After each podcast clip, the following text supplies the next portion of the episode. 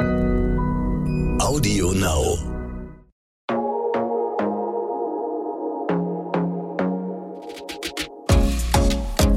Glossip, der Gala Beauty Podcast.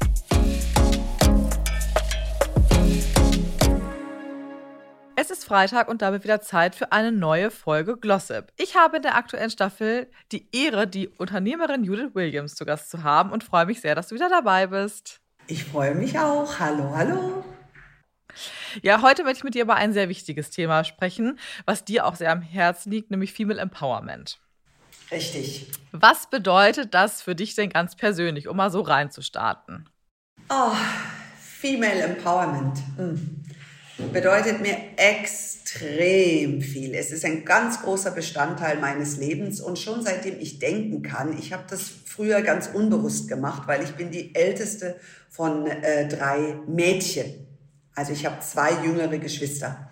Und meine Schwestern sind, die eine ist neun Jahre jünger als ich und die andere etwas über zehn Jahre jünger als ich. Und ähm, das ist natürlich was anderes, wenn du 20 bist und deine Schwester ist elf.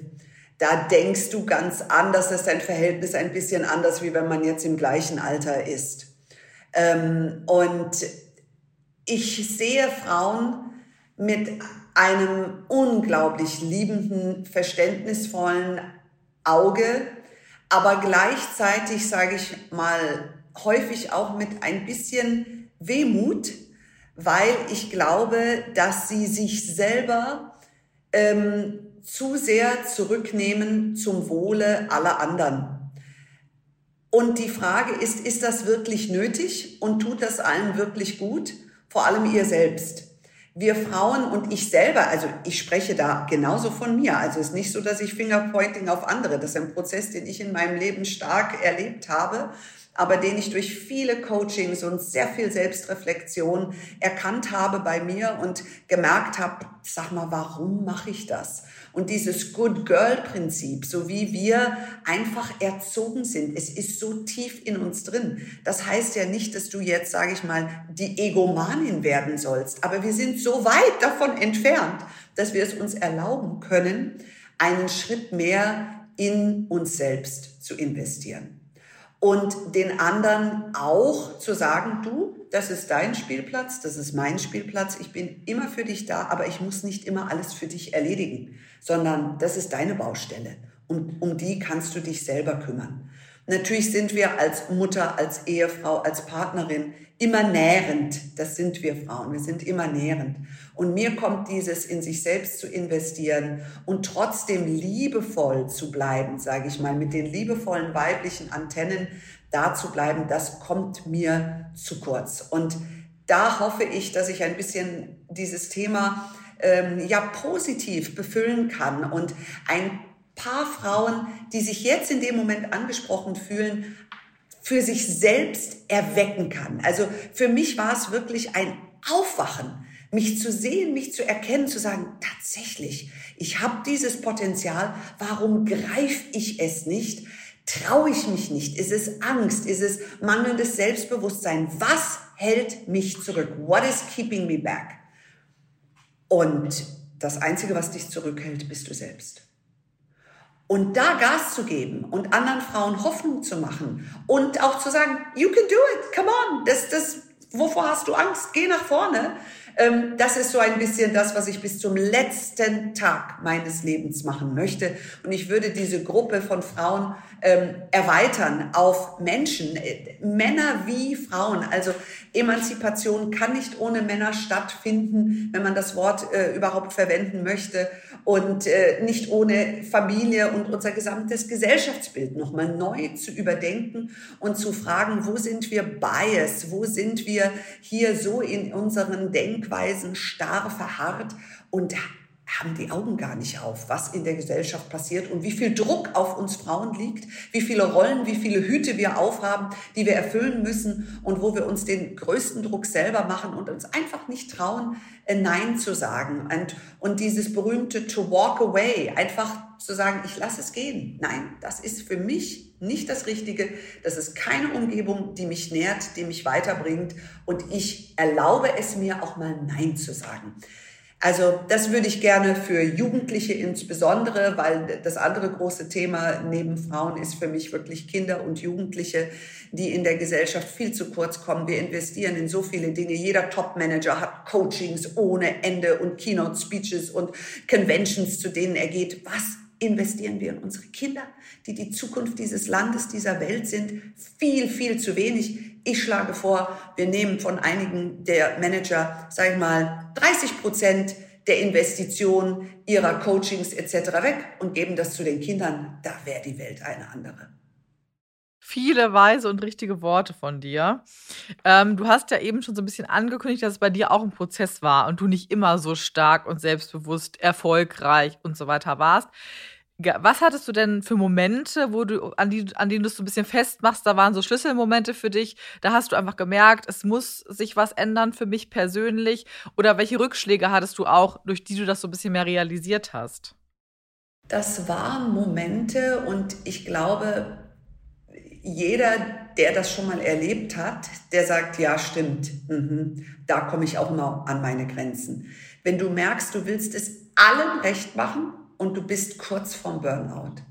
Du machst alles perfekt, aber du denkst, ich, ich, ich breche zusammen, ich schaffe es nicht. Und dann habe ich mich gefragt, warum mache ich das? Warum? Ist denn alles wirklich auf meiner To-Do-Liste? Und warum nehme ich es überhaupt auf meine To-Do-Liste? Ist es nötig, dass ich das alles tue oder kann ich das auch mal den anderen überlassen? Und wenn du da ganz vorsichtig aufschreibst, was du eigentlich alles machst, weil das, was du zusätzlich machst und nicht, sage ich mal, auf deinem Zettel deiner ewigen Bestimmung steht, wenn ich das mal so in Anführungsstrichen sagen äh, äh, darf,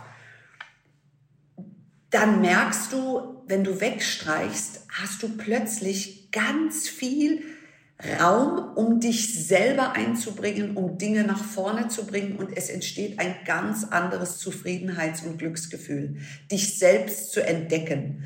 Ich bin jetzt nicht auf dem großen Selbstfindungstrip, weil ich glaube, dass wir schon mehr oder weniger einigermaßen gesettelt wissen, oh, das wird mir Spaß machen. Frauen wissen das schon, was sie gerne machen würden. Äh, vom, ich sag mal, Töpferkurs bis zum BWL-Studium ist alles dabei, ja. genau wie bei Männern oder lass es äh, Tennis oder Italienisch lernen oder whatever it is, ja, aber auch im beruflichen Bereich noch eine Fortbildung. Ähm, wir erlauben es uns einfach zu wenig und deswegen mach Platz für die Investition in dich selbst und dazu gehört Nein zu sagen. Und als ich gelernt habe, Nein zu sagen, hat mein Leben begonnen. Und dieses Beginnen hat aber dann im Umkehrschluss damit zu tun, du sagst Ja zu dir selber und Nein zu anderen Dingen. Und nochmal, das heißt nicht, du wirst zur Egomanin und das soll sich so nicht anhören, weil äh, die ersten Zweifel, die ich immer entgegengebracht bekommen habe, oh Gott, und deine Kinder? Ja, Kinder haben überlebt, ja. ja haben überlebt und äh, ich musste nicht 24 Stunden neben ihnen sitzen, sondern die fanden mich teilweise richtig langweilig und äh, haben auch gesagt, Mama, es ist genug, ich spiele auch gerne mit Freunden und nicht nur mit dir. Ja, und äh, dein Essen ist nicht immer das Beste, auch im Kindergarten schmeckt's. Ja. Und äh, all diese Dinge. Und somit haben meine Kinder mich beinahe wie ein Stück befreit aus dieser Übererfüllung des Mutterdaseins. Und das ist überhaupt nicht gegen Frauen, die sich entscheiden, zu Hause zu bleiben und diese Rolle komplett auszufüllen. Und da müssen wir, und das ist wirklich, ich kriege Gänsehaut, wenn ich drüber spreche, wir müssen aufhören, uns zu beurteilen. Wir müssen aufhören, uns zu beurteilen, vor allem wir Frauen. Ah, die ist ja nicht zu Hause geblieben oder die ist zu Hause geblieben oder was auch immer. Ist doch völlig egal. Jeder hat seinen eigenen Lebensweg. Die Frage ist nur, wie ist deiner? Und anstatt über andere Frauen zu sprechen, sprech doch über dich selbst. Wie ist dein eigener? Schau in den Spiegel, Reflektiere dich selber. Du hast so viel Potenzial. Du bist das aufregendste Investment, was du je in deinem Leben haben wirst. Du bist der Edelstein, der nur von dir selber geschliffen werden kann. Und du hast jeden Tag 60.000 Gedanken zur Verfügung. Nutze sie, um dich weiterzuentwickeln und um dein schönstes Gewächs deines Lebens zu sein. In positivster Art Die Folge ist jetzt schon wie so ein kleines Coaching, glaube ich, für alle Zuhörerinnen. Also voll gut. Finde ich, äh, finde ich total klasse. Das ist die ältere, das ist die ältere Schwester, Nane, die in mir rauskommt. Ich, ich muss mich entschuldigen. Nee, ich, ich finde es total, äh, total spannend. Ich glaube, jeder, der auch zuhört, kann genau diese Gedankengänge, die du ja gerade so benannt hast, auch total so für sich mal durchgehen. Das finde ich, finde ich total wichtig und total spannend. Witzigerweise, ich bin sogar die, also ich bin die mittlere bei uns, aber bin quasi die ältere Schwester, weil meine Schwester ist jünger, mein Bruder ist älter. Und bei uns war es oft oder lange sogar so, dass meine Schwester immer eher die Supporterin oder diejenige war, die so ein bisschen mir auch äh, den Tritt in den Hintern, sage ich mal, gegeben hat. Ich glaube einfach deshalb, weil sie schon sehr früh sehr reif war, sehr früh schon im Berufsleben war.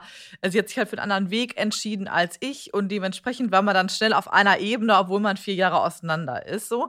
Ähm, und mittlerweile ist es halt spannend, weil jeder hat sich in seine Richtung entwickelt und wir supporten uns halt total gegenseitig. Jeder hat seine Themen und man versucht sich zu unterstützen. Ähm, Ob es jetzt im Beruflichen ist, was wir auch total viel nutzen, ähm, aber natürlich auch dann im Privaten.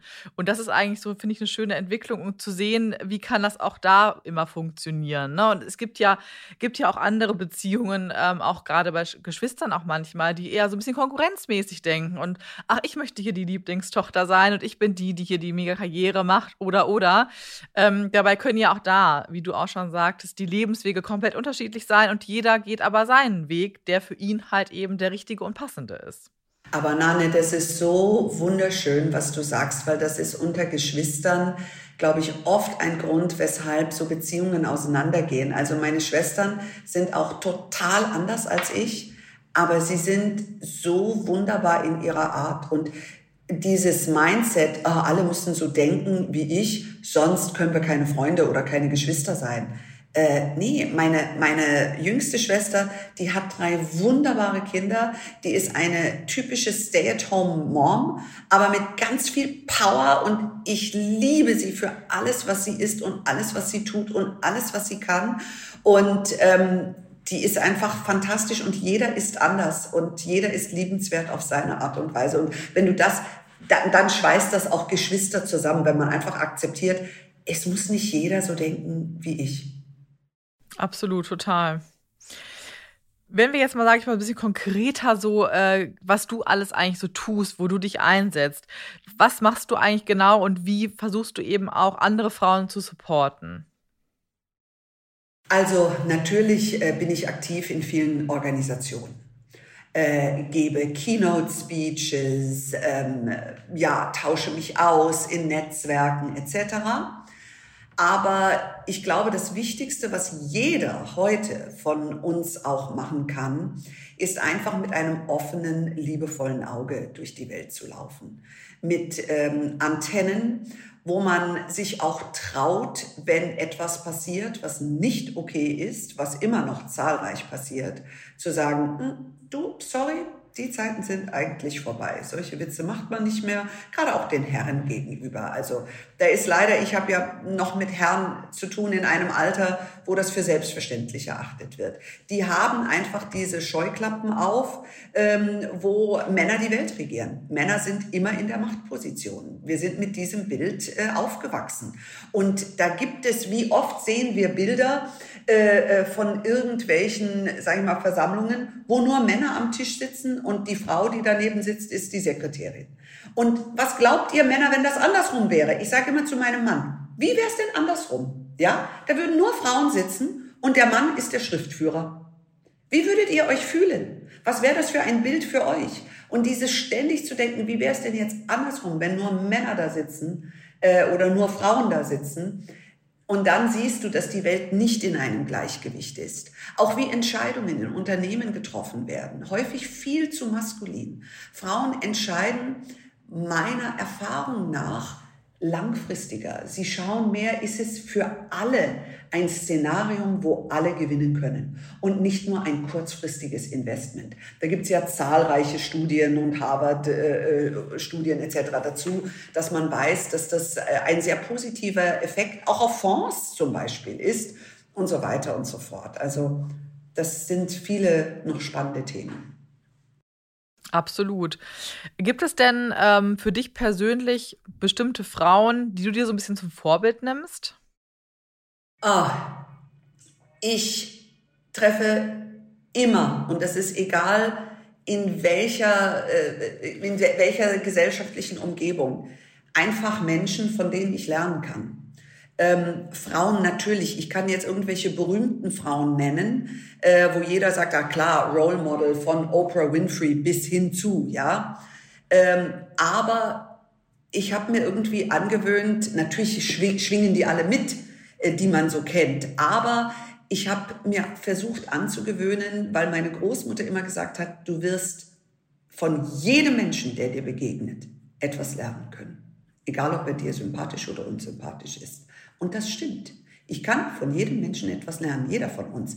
Ich glaube sogar, und da will ich jetzt nicht zu esoterisch werden, aber ich glaube, ähm, dass wir uns alle in einer gewissen Form dienen, indem wir voneinander lernen dürfen. Auch die uns unsympathisch sind, die Mitmenschen, wo man das Gefühl hat, boah, mit der oder mit dem habe ich echt ein Problem. Was ist das denn in dir? Warum hast du denn dieses Problem mit dem? Ja?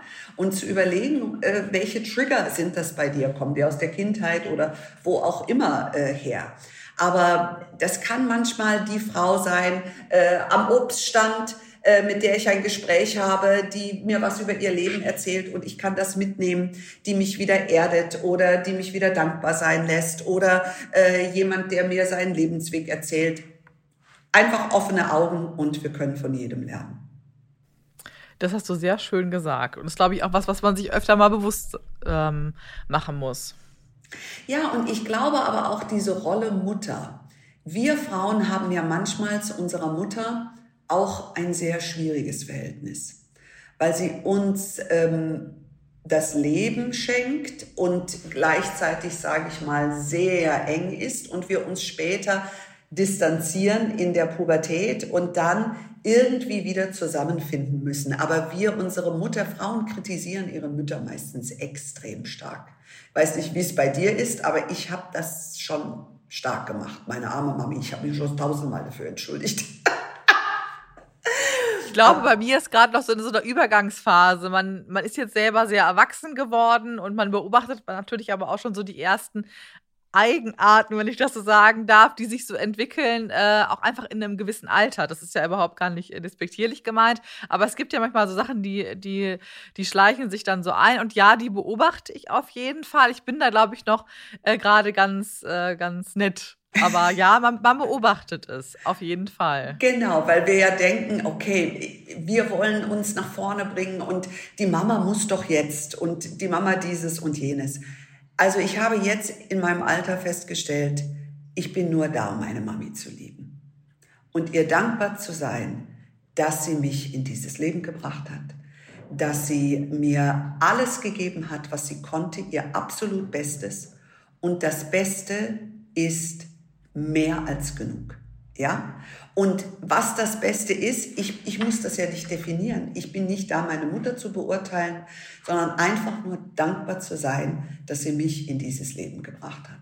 Und jetzt begleite ich sie, solange wie sie da ist und bin einfach nur froh, dass es sie gibt. Fertig. Also wenn wir Frieden geschlossen haben mit der Mutter, meistens hat man dann auch Frieden mit sich selbst geschlossen. So, so, okay.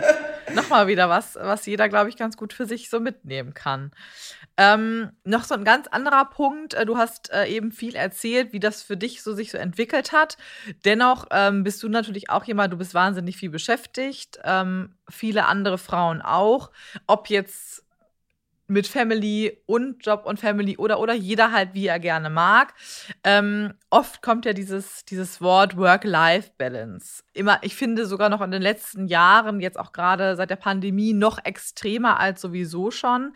Was hältst du davon? Also muss man wirklich diese perfekte Work-Life-Balance finden? Ja, ich Hast halte, du sie? Also ich halte sehr viel davon, aber ich mache null davon. also ich halte sehr viel von Work-Life-Balance. Kriege ich das hin? Nee, also überhaupt nicht. Das ist vielleicht so etwas, wo ich sage, da brauche ich noch mein eigenes Coaching, einen sehr impertinenten Coach, der das gestreng mit mir macht, weil wenn ich von etwas begeistert bin, äh, das ist wie Eis, wenn ich in Italien bin. Ich kann nicht einfach nur ein Bällchen Eis essen. Ich muss fünf Bällchen Eis essen. Es ist, es ist grauenvoll, aber ich liebe es. Es ist so herrlich. Ich liebe so ein, ein richtig saftiges Leben, ja, so sich richtig lebendig zu fühlen. Und deswegen, ich weiß es nicht, mir fällt es schwer. Wenn ich Urlaub mache, ich mache Urlaub, manchmal mache ich drei Tage gar nichts. Liege nur rum, ich rede gerne mit allen möglichen Leuten, aber mehr mache ich nicht. Und mein Mann ist dann eher, lass uns ins Museum, ins Theater, papa, der hat dann immer dieses ganze, und ich sage, oh, müssen wir, können wir doch morgen machen und so weiter. Und nach drei Tagen ist gut, dann bin ich wieder, sag ich mal, aus dieser Starre wieder da und, und gehe mit.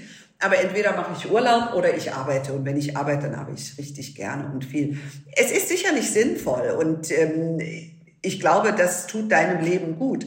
Trotzdem muss ich sagen, die Realität der Dinge ist, wenn du was erreichen willst, dann musst du echt fleißig sein. Ich weiß, es gibt, ich habe auch diese Bücher gelesen, arbeite am Tag nur zwei Stunden und komme vorwärts. Äh, ich habe es noch nicht gesehen, dass das funktioniert, ganz ehrlich.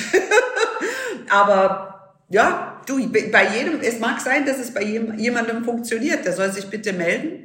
Ähm, ich habe es noch nicht erlebt. Also ich habe nur gemerkt, dass wenn du was erreichen willst, dann ist das ein Prozess, den du anstößt, wo du dich reingibst. Das heißt nicht, dass du dich ins Burnout bringen sollst, das auf keinen Fall, sondern du bist in der Verantwortung, dich gesund zu halten. Definitiv. Absolut. Ja, ich hatte erst ähm, am am Freitag ein spannendes Gespräch das hatte ich beim Friseur ah. über dieses Thema Work-Life-Balance. Ähm, irgendwie kamen wir drauf und da meinte er auch, fand ich, fand ich auch irgendwie spannend, mal so als Aussage, naja, also irgendwie ist meine Arbeit, die ich halt liebe, auch mein Leben. Ja. Und wie soll ich eine Balance zwischen meinem Leben und meinem Leben irgendwie finden? Natürlich gibt es einen privateren Part, aber klar, man nimmt trotzdem mal was von der Arbeit mit nach Hause, auch wenn man das versucht zu vermeiden. Aber es gibt ja einfach mal Themen, die muss man dann mit nach Hause nehmen, da einmal erzählen und dann ist auch gut. So, ne? Also ja. da wirklich so diese diesen Cut zu finden, ist halt mhm. halt schwierig, gerade wenn man seinen Job auch gerne und viel macht, äh, ist wahrscheinlich diese Balance irgendwo dazwischen. Aber das ist so ein wichtiger Punkt, weil ähm, man muss ja immer überlegen, äh, wozu benutzt du dieses Wort Work-Life-Balance? Es ist doch, ist es überhaupt noch so, dass du sagst, äh, ich gehe in die Arbeit, ich habe keine Lust? Wenn das so ist, dann hast du echt ein paar Sachen zu überdenken dann musst du wirklich mal überlegen, wo du dich gerade befindest, ja. Und ähm, wenn du tatsächlich äh, eine negative Einstellung deiner Arbeit gegenüber gerade hast, dann versuch an dir zu arbeiten und bloom where you're planted, blühe, wo du gepflanzt bist und äh, schau, was kann ich denn anders äh, angehen. Ich glaube wirklich, dass unser Mindset ähm, alles beeinflusst. Es ist definitiv so. Wir wissen es von uns selbst. Wenn wir gerade eine negative Phase haben, es zieht alles hinunter. Du musst vorsichtig sein, weil alle deine Gedanken werden zur Realität. Und du bestimmst dein Umfeld. Deswegen Work-Life-Balance. Es ist eher für mich die innere Balance. Wie ist deine innere Balance mit dir? Macht dir deine Arbeit so viel Spaß, dass du sagst, boah, ich hänge heute noch zwei, drei Stunden dran. Es ist so toll, ich will dieses Projekt noch abschließen oder was es auch immer ist. Und diese innere Freude in Balance zu haben. Und Balance bekomme ich immer durch Dankbarkeit. Dankbarkeit füllt alles auf. Dieses Wort Gratitude ist so empowering und so voller Freude und es bringt dich auch wieder, sagen wir, zurück auf den Boden und hält dich demütig und nicht in dieses Ding so von äh, Ego, äh, ach Gott, ich muss so viel arbeiten und ach dieses, kommt, das ist doch alles, für mich ist das mittelalterliches Denken, das gibt, das dürfte man sich nicht mehr erlauben. Total. Ich habe ähm, auch gerade durch, durch ein, ja, eine Art Coaching, würde ich es jetzt nicht nennen, aber ich mache einen Workshop aktuell. Und da haben wir auch das ganze Thema Dankbarkeit, positives Mindset ähm, erst vor kurzem behandelt. Und da gab es, äh, finde ich, ein total ein ganz einfaches Mittel, um sich so ein bisschen das bewusster zu machen, nämlich jeden Morgen sich fünf Dinge zu überlegen, für die man dankbar ist, über mindestens so drei Wochen, weil dann ist es ja eine neue Routine, die sich so ein bisschen einschleicht. Ähm, es, die Sachen dürfen sich aber nicht wiederholen. Ah. Ja, und ich muss sagen, ich finde, also ich bin noch immer dabei, es bei mir wirklich zu etablieren. Ich schaffe das immer so ein paar Tage, dann vergesse ich es doch wieder. Aber auch das ist ja einfach sich bewusst machen, ich habe es jetzt noch nicht hinbekommen, aber ich, ich arbeite dran. Ich versuche das irgendwie bei mir zu integrieren in den Alltag. Und das macht natürlich auch direkt ein positiveres Mindset am Morgen, wenn du dir das überlegst, für welche fünf Dinge bin ich jetzt heute dankbar. Und das kann ja der Kaffee am Morgen auch manchmal einfach sein. Und manchmal ist es was Größeres, manchmal was Kleineres. Aber das hilft natürlich total, so ein bisschen einfach ganz anders in den Tag zu starten. Ja, genau das ist es. Also ich mache auch sowas ähnliches.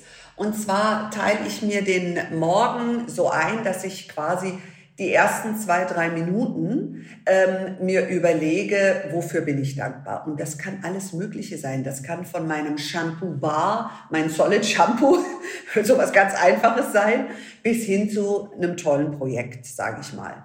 Und dann das nächste, die nächsten zwei, drei Minuten stelle ich mir vor, was sind heute die Aufgaben, wie gelingen die mir? Oder Aufgaben in der Woche, die vielleicht auch ein bisschen herausfordernd sind, das zu visualisieren, wie das gut klappt, was muss ich denn noch beitragen, damit es gelingt. Und dann die letzten äh, zwei Minuten äh, Dream Wild, Träume, was du alles noch vor dir hast und was du alles noch erreichen möchtest. Und da ist alles erlaubt. Also dream big. Also nicht denken, ähm, ach, ich traue mich nur zu träumen, dass ich irgendwie, äh, keine Ahnung, 100.000 Euro Umsatz mache. Warum steht da nicht 10 Millionen? Schreib doch 10 Millionen hin. Ja, du musst ja nach den äh, Sternen greifen, um in der Baumkrone zu landen, sage ich immer. Und deswegen ähm, ist in den letzten paar Minuten alles erlaubt groß zu träumen. Auch sehr schön. Vielleicht nehme ich mir das als nächstes vor. gerne, Dane, gerne. Schön. Ja, erstmal vielen Dank, liebe Judith, ähm, für diese ja doch irgendwie mal so ganz andere Folge. Hat mir total gut gefallen, ähm, dass wir über dieses Thema gesprochen haben. Ähm, zum Abschluss würde ich dich einmal bitten, folgenden Satz zu vervollständigen, mit dem Hintergrund so ein bisschen über die, äh, von den Themen, über die wir heute gesprochen haben, nämlich was dein Leben leichter macht. Mm. Was macht mein Leben leichter? Mein Leben macht leichter Selbstdisziplin, Wertschätzung und Liebe. Mit Empathie gepaart. Wichtiger Punkt, auch absolut. Sehr gut. Vielen lieben Dank, Judith. Ich freue mich auf kommende Woche. Da sprechen wir dann nämlich über die Höhle der Löwen. Also seid schon mal gespannt. Freue mich. Bis dann. Glossip, der Gala Beauty Podcast.